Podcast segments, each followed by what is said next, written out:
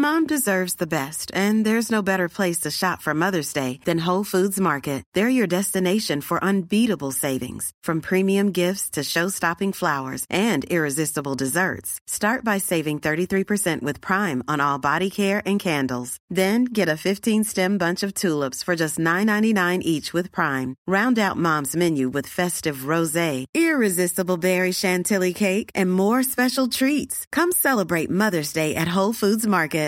This is Paige, the co-host of Giggly Squad, and I want to tell you about a company that I've been loving, Olive and June. Olive and June gives you everything that you need for a salon quality manicure in one box. And if you break it down, it really comes out to $2 a manicure, which is absolutely insane. It's also so easy to get salon worthy nails at home with Olive and June. The difference between how your nails used to look when you did them yourself and now with the Mani system is a complete game changer. The best thing about Olive and June too is it's a quick dry. Dries in about one minute, lasts for five days, and full coverage in up to one to two coats. Visit oliveandjune.com slash perfectmani20 for 20% off your first system. That's oliveandjune.com slash perfectmani20 for 20% off your first system. Quality sleep is essential. That's why the Sleep Number Smart Bed is designed for your ever evolving sleep needs. Need a bed that's firmer or softer on either side? Helps you sleep at a comfortable temperature? Sleep Number Smart Beds let you individualize your comfort so you sleep better together. JD Power ranks Sleep Number number 1 in customer satisfaction with mattresses purchased in-store. And now, save 50% on the Sleep Number limited edition Smart Bed for a limited time. For JD Power 2023 award information, visit jdpower.com/awards. Only at a Sleep Number store or sleepnumber.com.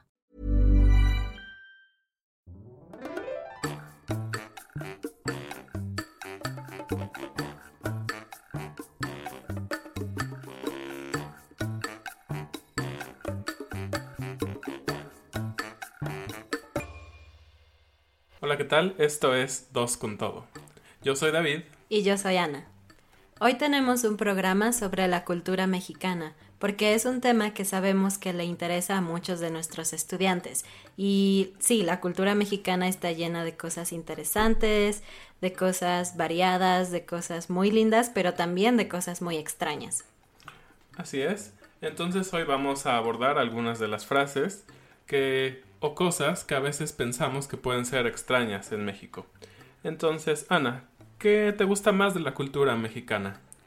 Pues a mí como mexicana creo que lo que más me gusta de mi cultura es que somos personas a las que les interesan mucho las cosas extranjeras y los extranjeros como tal. Entonces somos una cultura muy abierta a conocerlos, a hablar con ellos y también creo que nos gusta mucho compartir nuestra comida, nuestra música y cuando conocemos a una persona extranjera que le interesa nuestra cultura, nos ponemos muy felices. Entonces creo que somos una cultura muy amigable. ¿Y a ti? A mí también eh, me gusta mucho, sobre todo la comida. creo que demuestra mucho la cultura, la tradición mexicana. Eh, de todos nuestros antepasados y las mezclas que hemos tenido en México de diferentes culturas.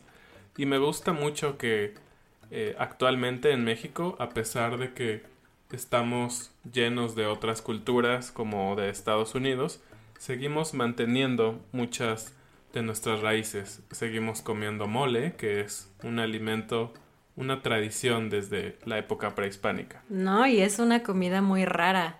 O sea, tiene 100 ingredientes, creo. No es una comida muy común, pero es parte de nuestra cultura porque, no sé en tu experiencia, pero en mi experiencia todavía hace algunos años, el mole era sinónimo de celebración. Entonces la gente cuando había una boda, una fiesta o algo especial, siempre cocinaban mole.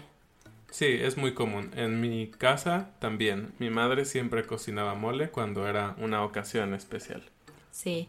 Y ahora que lo mencionas, la, la comida, la hora de la comida refleja mucho la cultura, porque cuando tú dices comida mexicana, ¿a poco no? Piensas en una mesa llena de familia y amigos, del primo y la tía, etcétera, y todos comiendo y diciendo, pásame el limón, pásame la salsa, esta salsa está muy buena, etcétera. Entonces, creo que allí se junta muchos de los aspectos de la cultura mexicana cuando comemos